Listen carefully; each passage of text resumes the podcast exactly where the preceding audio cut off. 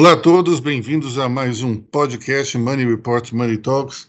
Eu, Aloysio Falcão, conversando com vocês, juntamente com meu editor-chefe André Vargas e um dos nossos editores, Rodrigo Dias, vamos falar sobre o que mais importante ocorreu aí nessa semana, começando talvez pela, pela confusão em torno do deputado Daniel Silveira, uma situação absolutamente vexatória na qual nós tivemos é, STF, presidência, partidos, é, direção da casa parlamentar, todo mundo envolvido na confusão. Quem é que fala sobre o tema, Rodrigo? É isso aí, é, Luizio. André, o, caso do deputado Daniel Silveira, ele vem, ele vem, ele vem ganhando no noticiário até mais do que a própria inflação, né? Alguns críticos dizem que é, seria até uma cortina de fumaça da, do governo para cobrir a, a escalada aí dos juros e tudo mais. O, a, a, última atualização foi que o Daniel Silveira ele, ele, ele ganhou a placa né, emoldurada do presidente, do, do perdão, né? E e... Não foi do presidente, né? Ele ganhou de alguém lá, mas não foi, do, não foi o presidente que deu para ele a placa. Mas tinha assinatura do presidente. Ah, sim, sim, sim. e isso vem, caus, isso vem causando né, uma, uma, uma escalada aí de, de, problemas, tanto com o PTB, eh, após isso ele foi, ele foi indicado né, como, como membro da CCJ, é, o presidente da Câmara, o Arthur Lira, ele tirou a mão, acho que para na cabeça dele pesou a mão com o STF, até porque ele tem algumas pendências, digamos assim, com a, com a Suprema Corte. E o que aconteceu agora é que ah, existe, existe um, um, conflito aí, né? Porque ele avisou que o Lira não vai assumir a, a, a composição da CCJ, o PTB está refugando, está tá insistindo em que ele precisa, ele foi indicado pelo partido. Desculpe, o Lira não, o Silveira não vai, não vai assumir. Né? O Lira tirou o Silveira da, da CCJ. Sim, sim, sim, perdão. Tá. E agora fico, tá, tá nesse compasso, né? É, ele vai assumir, não vai assumir? Existe um, existe um, um, um, um tempo legal aí para que isso aconteça, para que essa composição aconteça. No final das contas, meu caro André, você acha que ele vai ocupar a CCJ? Você acha que a CCJ está a nível de Daniel Silveira? Olha, uh, Daniel Silveira, não, em matéria de nível, Daniel Silveira não serve nem para árbitro de campeonato de paro ímpar. Mas é, a, a principal, assim, você tem que entender, que eu acho que é preciso entender que o Daniel Silveira é apenas um objeto essa discussão. Com o parlamentar não tem relevância alguma e tal, o que ele faz é, é mexer e fazer barulho. O que ele está servindo é de objeto para o Bolsonaro eh, exercer a pressão contínua que ele exerce sobre o STF. Ele vai continuar exercendo essa pressão, por quê? Porque ele, caso ele perca a eleição, ele vai continuar, ele já está dizendo desde o início que não, não admite perder. Então ele vai manter essa temperatura quente e o Daniel Silveira é a justificativa dele. Agora tem um, detalhe, né? tem uma certa, que eu estava comentando ontem com o Aloysio, o Aloysio até pode é, trabalhar um pouco esse assunto, é, existe uma característica de tripudiar. Né? O Bolsonaro usou da prerrogativa dele de dar o perdão ao político e a seguir coloca ele por meio da bancada na CCJ, que é a mais importante comissão da Câmara. Um cara que não tem relevância nenhuma, não tem preparo algum, um cara que vai discutir justiça. Enquanto esse cara era PM, ele acumulou uh, faltas disciplinares, é um cara que não respeita a lei, é um maluquinho, que faz barulho, que faz baderna. Uh, Bolsonaro tripudia o tempo todo. Assim, tem um, uma coisa interessante, a característica do bolsonarismo, é não ser magnânimo na vitória. É, ele ele sal, deu uma sobrevida política ao Daniel Silveira e usou o Daniel Silveira para tripudiar os seus adversários. É, é, é uma presidência que não está interessada em consolidar, em articular maiorias, em, em, em, criar consenso. Vive da manutenção da divergência. E, e o Daniel Silveira é, o, é, é, é a nova representação disso. Só que isso começa a custar um pouco caro uh, para a base aliada. É, um presidente da Câmara né, é um sujeito que nunca vai brigar com o STF. E, e, por isso que ele não quer, certamente, manter o Daniel Silveira na CCJ. O Daniel Silveira não deveria participar nem dessa, nem de todas as outras comissões para a qual ele foi nomeado como regra 3 ali. Né? É, o Arthur Lira não está interessado nisso. Até porque o Arthur Lira tem algumas pendências. É... Na Lava Jato, né? Na Lava Jato. Não só na Lava Jato, como numa outra operação lá do tempo que ele era deputado estadual.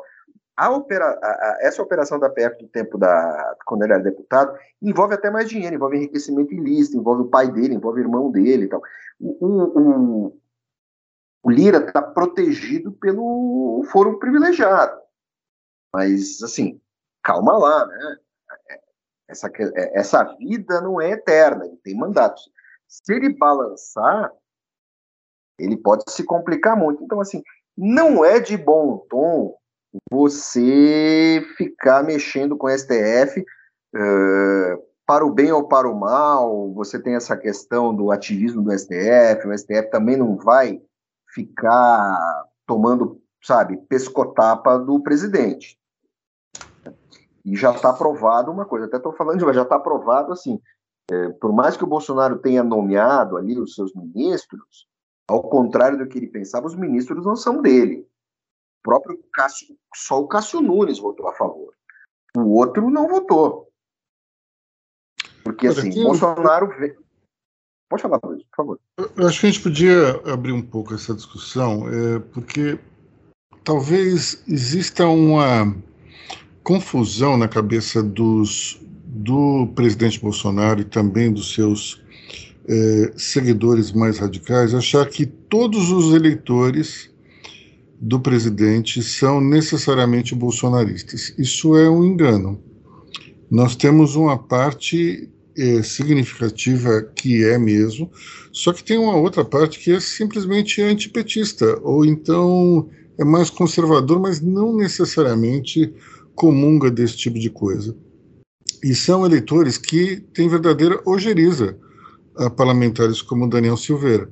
Então, esse tipo de, de ação, de tripudiar em cima do STF, ele também acaba sendo um certo tiro no pé, junto a esse eleitor mais moderado que não quer o PT. Agora, no fundo, é, como você falou, Daniel Silveira é uma espécie de, de objeto que está sendo ali colocado de um lado para o outro para servir de pano de fundo é, a essa briga entre poderes. Um ponto interessante que a gente precisava discutir que é o seguinte: a Constituição de 1988 ela é baseada em muitos tópicos nos textos magnos mais é, modernos. Essa tendência que se observou no século no século XX, ainda no final do século XX, ele privilegiava supremas cortes como uma espécie de, de poder moderador e fiscalizador. Então, quando as pessoas falam aqui o STF não teria o poder para é, terminar um mandato, não é bem assim. Do ponto de vista penal, existe essa possibilidade. É, assim como, por exemplo, se houvesse um, uma não interferência total entre poderes, o Senado não poderia promover o impeachment de um ministro do STF, por exemplo, né? E, e existe essa possibilidade. Ou seja, quando a questão é penal, é possível se caçar um mandato, sim. É, é uma questão um tanto nebulosa, eu sei, mas não dá para a gente dizer que existe pela, pela Constituição uma separação total na questão punitiva é, é, um, é um ponto um tanto quanto cinzento. Portanto, é, quanto menos se sacudir o barco, melhor para políticos do Centrão como Arthur Lira. Ele não quer esse tipo de, de confusão. Só que é, é tal história, ele, ele é um dos sustentáculos de um governo que se move da forma mais é, agressiva possível. É, o André tocou num ponto interessante que é o seguinte: é, Bolsonaro ele quer manter a pressão em cima do STF, ele quer deixar a temperatura alta, ele se sente confortável nesse ambiente. Os ministros não se sentem. Os ministros começam a espanar numa situação como essa. Alguns espanam de uma maneira derrotista, outros de uma maneira agressiva. O ministro Alexandre de Moraes, por exemplo, ele não é daqueles que vai se trancar num quarto escuro, ficar chorando e tomando um antidepressivo. Pelo contrário, ele vai para cima. O ministro Barroso é um que vai para cima, mas não, mas não tropo. E os outros ali, você tem vários que se preocupam em não criar confusão mas estamos ali num momento um tanto quanto perigoso, porque a corda está esticando e alguém tem que soltar. Do lado do presidente, a única vez que eu vi Bolsonaro de fato recuar foi naquele episódio que o presidente, ex-presidente Michel Temer entrou em campo e claramente deu um, uma chamada, deu um, um, como diria o pessoal, deu um junta no presidente. Então, deu, como falou o pessoal, deu um senta lá Cláudia no presidente. Um senta lá Cláudia, pois é, então fica realmente muito complicado a gente achar é, que vai haver uma disposição de, de é, tranquilidade, entendimento, isso não existe até o final desse mandato ou do próximo, se Bolsonaro for reeleito, nós teremos esse tipo de situação. As pessoas ficam falando que ah, ele está preparando um golpe, ele isso, ele aquilo. Olha, não faz o gênero do Centrão tá no golpe. Me parece muito mais um, talvez um, um wishful thinking daqueles militares mais malucos que, que podem estar na, na ativa ou na reserva, mas é, o Centrão, se houver qualquer demonstração antidemocrática, o Centrão vai embora. Simples assim. É... Aloysio, Aloysio é, podemos supor, e apenas supor, que em vez de um golpe ou de um autogolpe, Bolsonaro estaria tentando um golpe. O Brasil pode estar inventando um golpe no tapetão, né? Pode ser. No Pode máximo ser. isso. No máximo isso. Mas Pode vai, ser. Agora é interessante vou... quando você vê, por exemplo, juristas como Ives Gandra é, gravando vídeos dizendo que é, é, clamando, é, é, é, pedindo por uma certa calma ali, paz e tranquilidade dentro dos os poderes, ainda por cima citando um artigo, se não me engano, 142 da Constituição, afirmando que as Forças Armadas são poder moderador. Isso não é verdade. Quando você lê Força Armada artigo... não é poder moderador em democracia nenhuma. Força Armada é, é Força Armada, ponto. Mas quando você lê o artigo, não tem absolutamente nada que diga lá que, a, que as Forças Armadas podem interferir numa situação de disputa entre poderes. Isso, isso é de uma criatividade impressionante. Isso mostra que o monopólio da interpretação criativa da Constituição não é só do juízo do Supremo, não. Você tem por aí muita gente que, que vai para um delírio como esse de achar que, a, que as Forças Armadas sejam um poder moderador entre os poderes. Quer dizer, ela não é nem um poder, a gente tem o poder judiciário, o poder executivo e o legislativo. Ninguém falou que tem o poder militar. Na Constituição está escrito isso. Então, sinceramente, para mim é um negócio impressionante. Vamos questão, falar do... do... A questão do, do Ives Gandra, talvez ele esteja pensando no poder militar olhando para o passado, mas isso não é mais aplicável. Nós não temos mais Guerra Fria, nós não temos mais nada que justifique qualquer interferência militar é, é, na política. E se você olhar ah, os países, nossos vizinhos, que passaram por processos autoritários depois do Brasil democracia, isso não necessariamente passa pelo poder militar. Falando de Peru, estou falando de Venezuela, alguns momentos na Colômbia, esses momentos um pouco mais autoritários, eles não passaram necessariamente pelo crivo dos fardados. Aqui no Brasil, com, com Getúlio Vargas, né? Você tinha.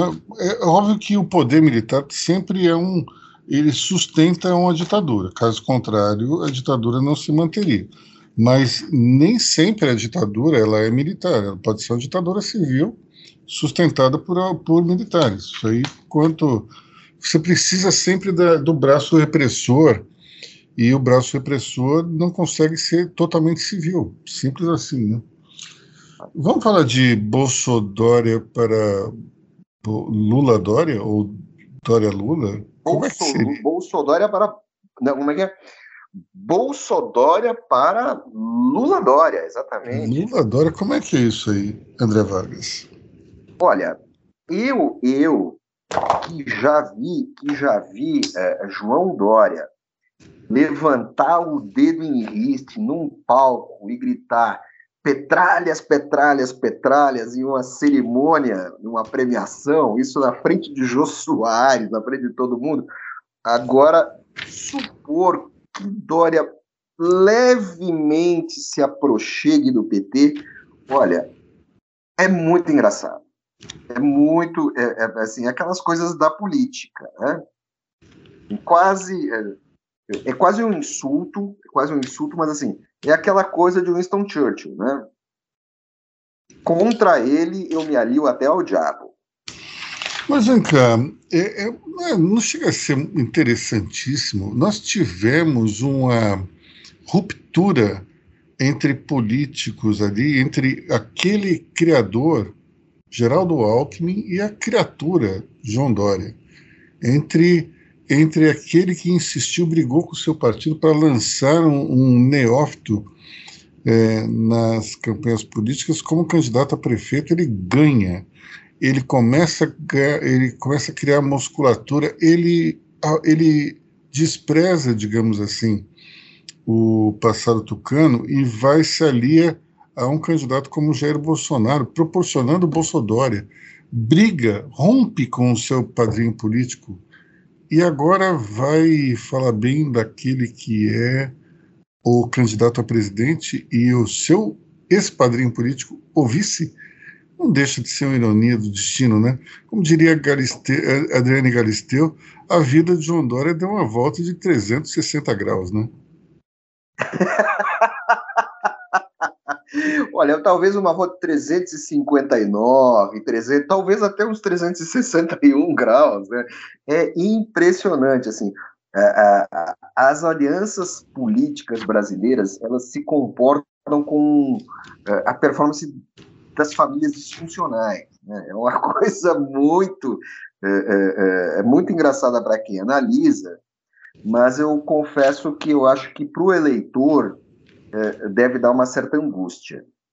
Olha, se, se a gente gravar na memória certas situações, como por exemplo o discurso é, contra o centrão do general Heleno, cantando aquela musiquinha que parodia um, um sambinha famoso, e ele fala. Se gritar, pega centrão. Pega centrão e você vê agora qual é a base do governo. Isso é um negócio completamente louco. É que nem o Dória falou o tempo todo contra Lula, desde que ele entrou na política. Ele se colocou, aliás, ele se posicionou como um anti-Lula. Foi isso que, de certa forma, é, deu uma, também deu uma turbinada na sua candidatura a prefeito.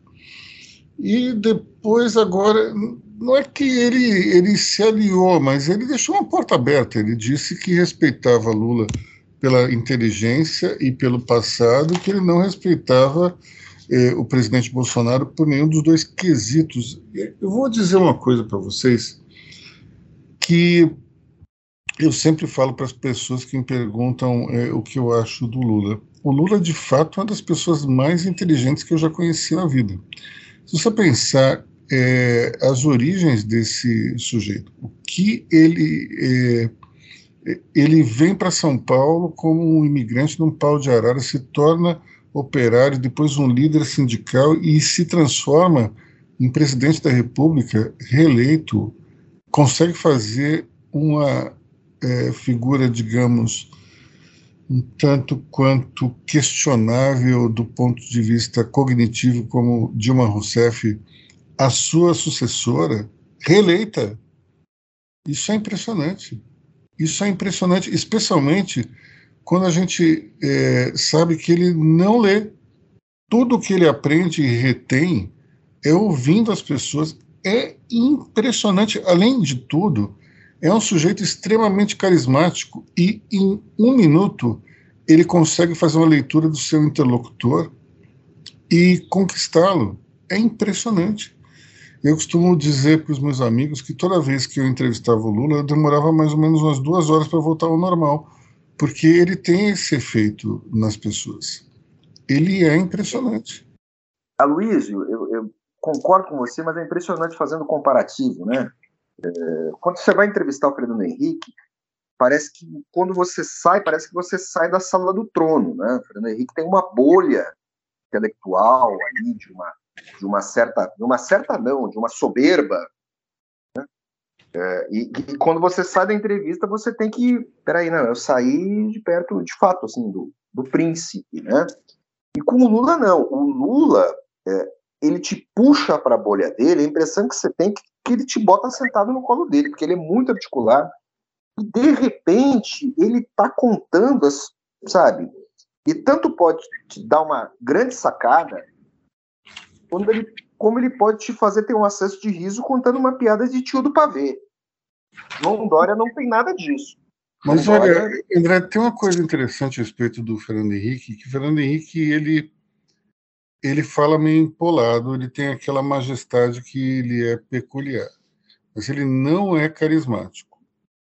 Ele, você respeita o Fernando Henrique pela sabedoria, pela intelectualidade, mas você não tem uma relação empática como você tem com o Lula, que isso ocorre no primeiro minuto que você fala com ele. Agora tem um detalhe interessante. Não, o Fernando Henrique é professoral, né? Sim, sim, sim. Mas tem um detalhe interessante. O Fernando Henrique, ele aprendeu o jogo político de maneira que ele trata as pessoas com uma deferência é, fora do comum. Eu, eu acho que você vai concordar comigo que Fernando Henrique não é um cara que se coloca, é um sujeito de empáfia, muito pelo contrário. Ele, apesar de todo o vasto conhecimento intelectual da sua cultura, e do seu passado como presidente, ele não se, você não se sente inferiorizado, pelo contrário. Eu diria até, arriscaria dizer que com o Fernando Henrique você se sente, você, ele faz te sentir a pessoa mais importante da sala, embora isso não seja verdade. É, ele te Lula, puxa. É, ele te puxa porque o Fernando Henrique é um sedutor. Sim, sim, sim. Agora com o Lula, apesar do carisma, o Lula faz questão de pontuar sempre que ele é a pessoa mais importante da sala. Eu lembro uma entrevista que eu fiz com ele, talvez a primeira que eu fiz Lula presidente, ele mencionou que ele era presidente da República umas 40 vezes em uma hora e meia, mais ou menos. Então, isso é uma coisa interessante, porque isso na segunda e na terceira também ocorreu, talvez não tanto, mas é impressionante como ele faz questão de pontuar sempre que ele é o cara mais importante ali na conversa. É, é muito interessante. Eu, eu desde, desde o Brasil Democrático, que eu era é, e tal, eu entrevistei todos os presidentes, antes, durante e depois, menos o Collor e o finado Itamar. Até porque eu era muito jovem, mas, assim, e, inclusive com o Sarney. E, assim, Sarney, Dilma, Temer, Você nunca, eu jamais escutei desses caras. Eu sou, eu fui, eu serei presidente. E do Fernando Henrique também nunca escutei isso. O Fernando Henrique falava a presidência. A presidência. O Lula fala que ele era, sou o presidente do Brasil.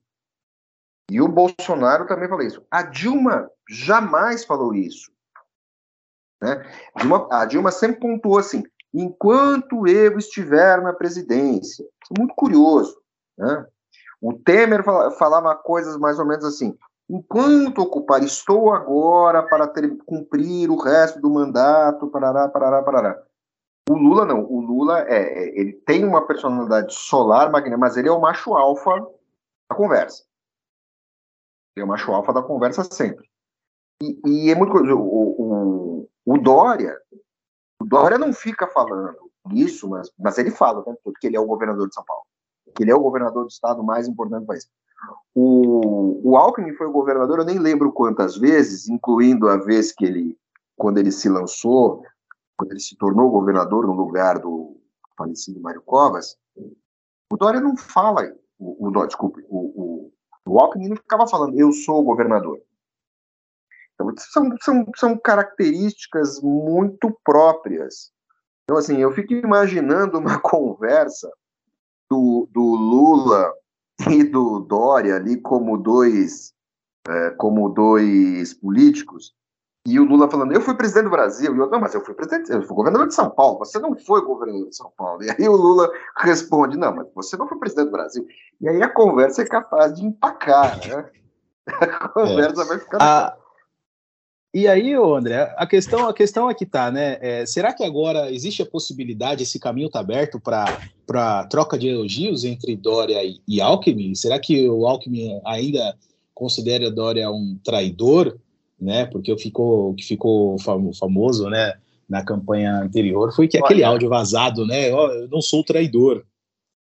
É o seguinte, é preciso lembrar, a Luísio foi o primeiro a citar isso nos podcasts, assim, todo político, em algum momento, ele vai trair. O primeiro político, assim, a primeira traição que o político faz é trair a si mesmo.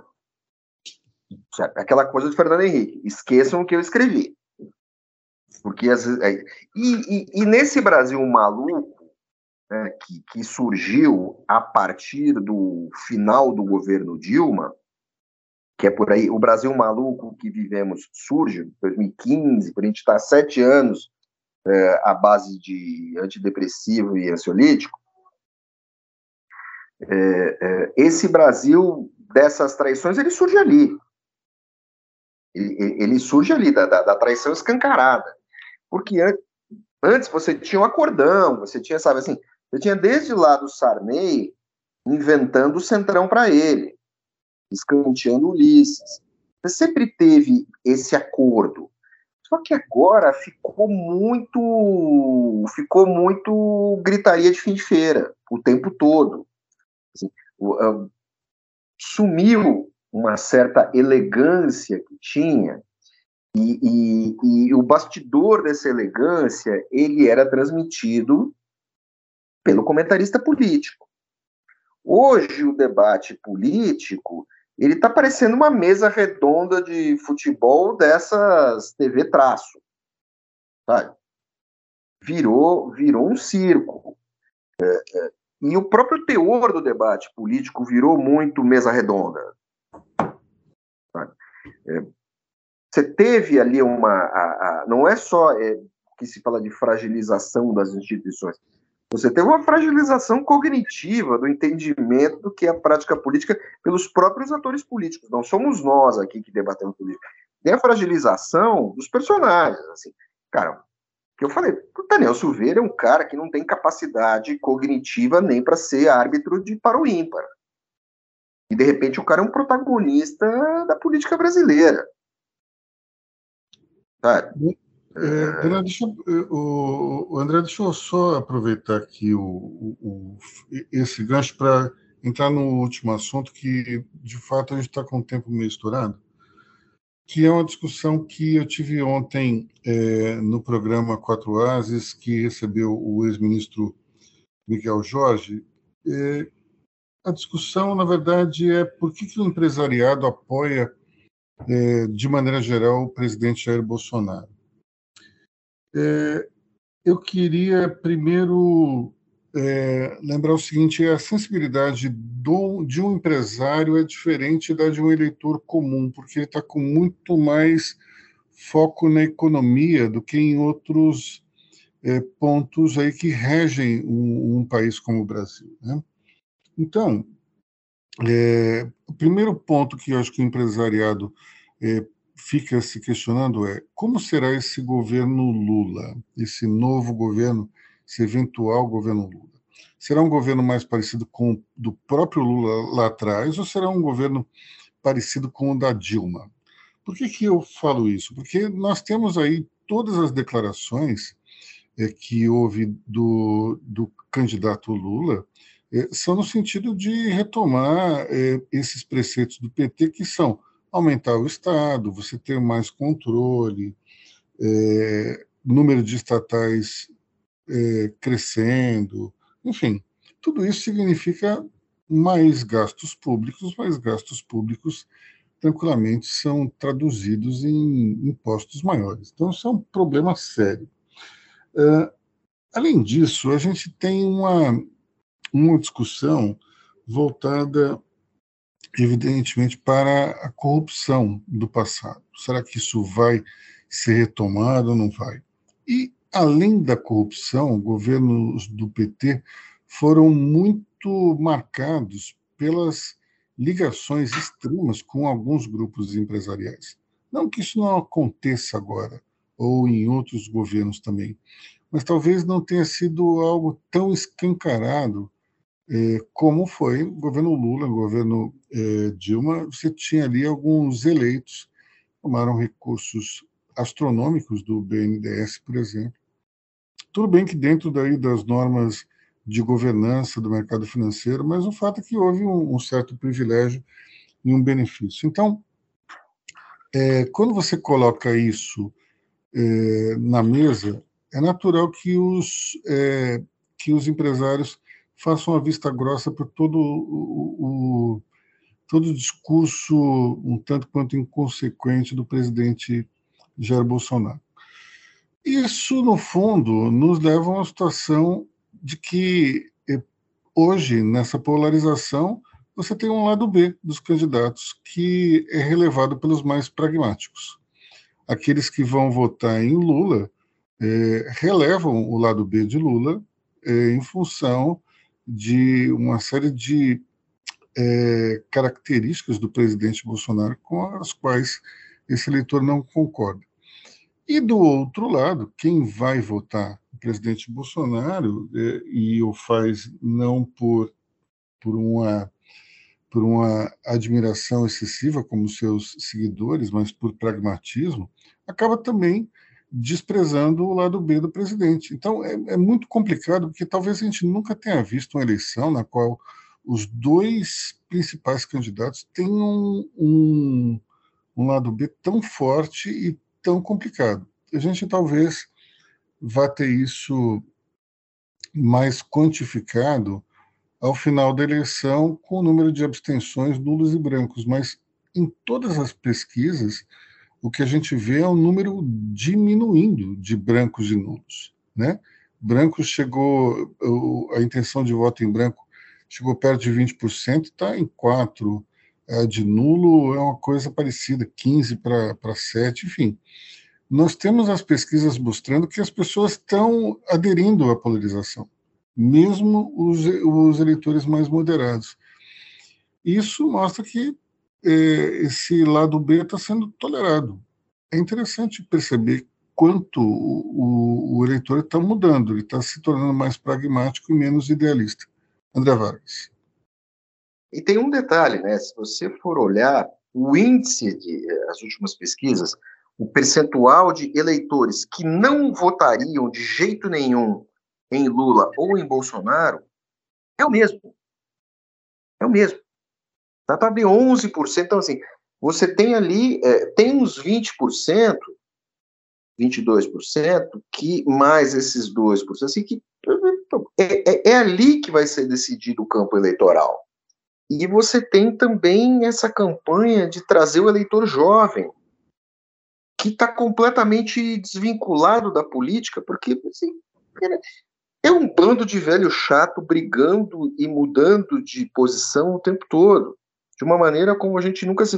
Isso, para a cabeça de um jovem, não tem ninguém ali que, que, que seja de fato sedutor, que diga alguma coisa para o eleitorado jovem, como no passado. O Collor disse, vamos admitir, o Collor foi um cara que fez uma campanha muito sedutora. O Lula construiu uma campanha muito sedutora. São os dois caras. Lula perdeu, perdeu, perdeu, perdeu, até que ele conseguiu amarrar lá o Sem Medo de Ser Feliz, Lula lá e tal. E o Collor também, o caçador de Marajás, ele ganhou uma eleição. Então, assim, é, é, faz muito tempo que você não tem. O Bolsonaro conseguiu seduzir quando se elegeu, mas ele, o poder de sedução do Bolsonaro, ele, ele foi diluído. O poder de, de, de, de convencimento dele está muito mais ligado não à sedução, mas à reação. Hoje. Teve uma sedução inicial. Então, uhum. assim, é, é, é, e essa questão que você falou, é, é, você tem a questão, do, do, no caso do Lula, de corrupção, dos campeões nacionais, dessa ameaça de revogaço dele, assim, longe, longe de cometermos o cabot, cometermos tamanho cabotinismo, mas assim, será que não tem ninguém do lado dele para dizer, cara, não fala disso, pensa numa carta aos brasileiros de novo, foi que deu certo da outra vez? E por outro lado, o Bolsonaro uh, uh, se articula fazendo coisas que Lula faria. Então, assim, eu não sei se ele. É, é, é... Lula, o Lula está esperando mais para lançar isso, para dar menos tempo para o Bolsonaro reagir, que o Bolsonaro, no último mês, ele começou a reagir bem para a campanha começou a ganhar musculatura, o que era esperado. O Lula continua avançando, mas continua na frente, mas continua avançando. Ele está começando a encontrar barreiras. Daqui a pouco ele vai ter que se mexer mais. Só que ele não se mexe dando alô para o empresariado. E o interessante, e aí você há de convir comigo, Aloísio e Rodrigo, que nós já vimos Lula se dirigindo ao empresariado de uma maneira muito bem, muito bem sucedida. Eu, eu estive em eventos com o, o Mourão e com o Lula diante do empresário, eles são meio durões ali na frente dos caras. Sabe? É, é, é, um, é um discurso meio travadão, assim, os caras não sabem lidar muito com o empresário. É, é, ninguém, ninguém chegou lá na frente do palco e falou assim: vem cá, vocês querem ganhar dinheiro? Tá faltando alguém, tá, chegando, é. tá faltando alguém falar isso para o empresariado. Para a gente dar uma amarrada, então, né? Primeiro, talvez essa questão aí da, de não ter ninguém ao lado dele para falar, seja muito motivada, tenha sido muito motivada pela empáfia é, gerada pela liderança nas pesquisas desde o do ano passado. Então, acho que em algum momento se criou um salto alto muito grande no PT e um clima de já ganhou que foi, de uma certa forma, questionado pelo avanço de Bolsonaro nas pesquisas, sendo que, é, pelo menos aqui em Money Report, a gente sempre disse que Bolsonaro iria reagir e dar um encostado. É, o segundo ponto interessante é o seguinte: Lula ele tem que, no fundo, seguir um pouco mais por essa linha de discurso de esquerda, porque ele precisa pagar uma fatura. Enquanto ele teve preso, somente os militantes de esquerda que acamparam, fizeram barulho ali em Curitiba, é, não dá para dizer que os, os é, apoiadores mais moderados do PT, ou mesmo os empresários, defenderam o Lula. Ninguém defendeu, a não ser a esquerda. Então, ele se sente na obrigação de, de pagar essa fatura. Uh, em relação a, a eventos com empresários, eu vou contar um evento que eu estive e que eu vi uma coisa muito interessante. É, tinha ali as, é, uma espécie de auditório com cadeiras e um caminho ali no centro. O Lula chegou e as pessoas meio que se aglomeraram ali, fizeram um corredor polonês. Um empresário que, por sinal, é meu amigo, ele ficou parado. Ele não saiu do, lugar dele, ficou meio ali é, em pé, mas olhando de longe. Pois o Lula furou o bloqueio para dar a mão justamente para aquele cara, que era o único que não tinha se aglomerado. Então, a gente tem que entender a, a sensibilidade política do Lula. Ele na hora viu, esse cara não, esse cara tá reticente. esse cara não tá na minha. Esse, esse cara, cara, não tá, tá na minha. minha. Ele foi lá, furou, deu dois passos para dentro da fila e estendeu a mão pro cara. Pô, é óbvio que ele ia dar a mão, é óbvio que ele ficou, se sentiu de alguma maneira é, é, valorizado. Então a gente tem que entender como é que funciona a cabeça do Lula. Chavecado. Exatamente. Em relação aos jovens que você estava falando, eu acho que o cara que melhor trabalhou os jovens não foi nem o, o Collor, nem o Lula, foi o Boulos. Por que, que o Boulos trabalhou muito bem? Porque o Boulos deixou de lado qualquer discurso político ou de economia, ou falar que ia invadir ou que ia desapropriar a terra, o diabacote, ele falou de inclusão e diversidade. Foi só em cima desse tipo de discurso, que é algo que é muito forte é, junto ao, ao eleitorado mais novo.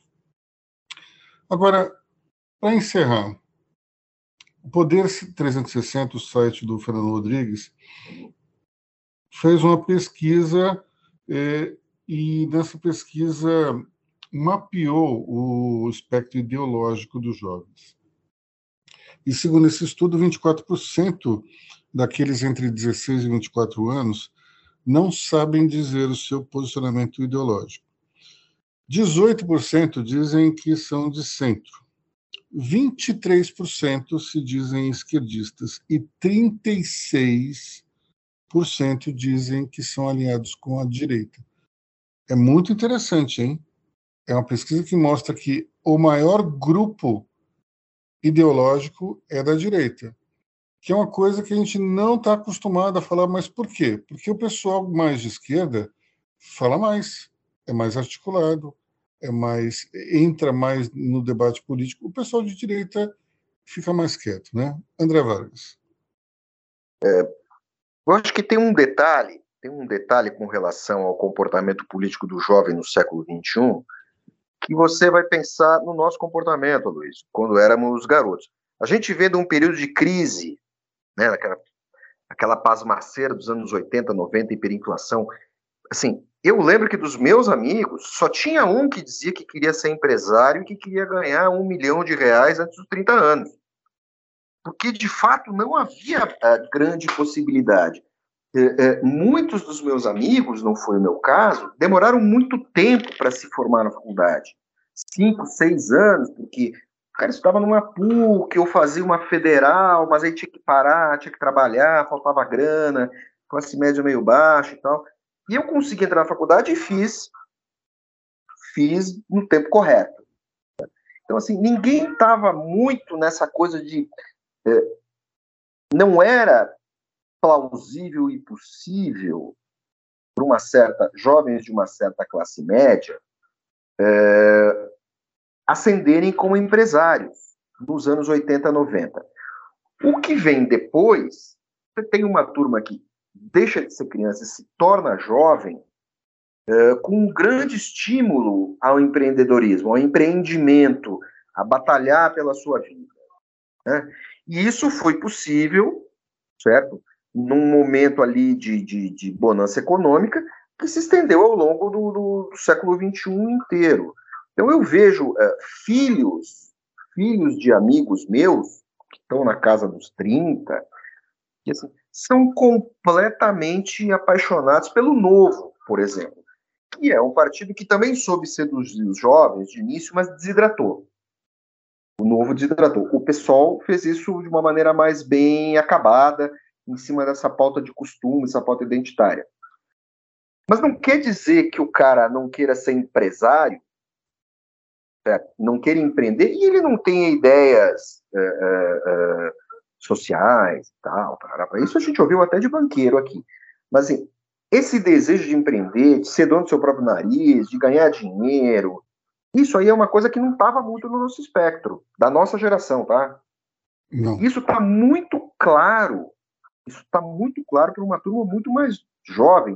Isso está muito claro para o meu filho, está muito claro para o seu filho, apesar dele ter ido para ser professor, uh, meu filho é, é tradutor. Está muito claro assim para todos os filhos dos meus amigos, principalmente a turma mais do interior, onde você tem que se virar mais. Né? É, é muito curioso isso, porque a economia brasileira ela evoluiu a ponto do jovem ver uma possibilidade de empreender. Acho que é uma Se falha esquerda, né? Olha, eu, eu, tem uma falha, tem uma falha central da esquerda que é o seguinte: você teve um Partido dos Trabalhadores que governou o país por quase quatro mandatos e que ele não se preocupou em ampliar a base de trabalhadores e nem a, sabe é, é, tem um problema então é isso assim você é, é, é, mas teve uma turma que entrou e que, que quer empreender que continua querendo empreender e que empreendeu não interessa se o cara vai trabalhar em bolsa, se o cara vai trabalhar em banco, se o cara vai ser advogado, se o cara vai ser dono de bar. Esses caras conseguem isso com algum sucesso. Né? Pede aqui, ganha ali, mas os caras querem ser donos do próprio nariz. Isso é imensamente louvável para a economia de um país, que é onde se emprega a gente. Então, eu não sei se esse pessoal exatamente se diz de esquerda por ser de esquerda, ou se diz de direita por ser de direita. O cara se diz de direita porque ele quer ganhar o dinheiro dele.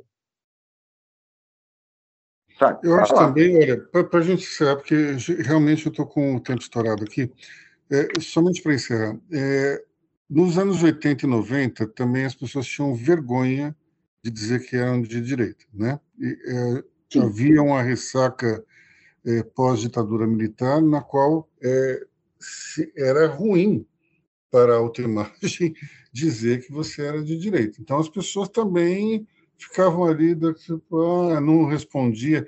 É, naquela base do don't ask, don't tell, sabe? É. Ficar meio assim na moita, né? enfim. Bom, pessoal, não dava para é pegar ninguém. Tem esse detalhe também. Bom, ficamos por aqui, então, no nosso é, podcast Money Report da semana.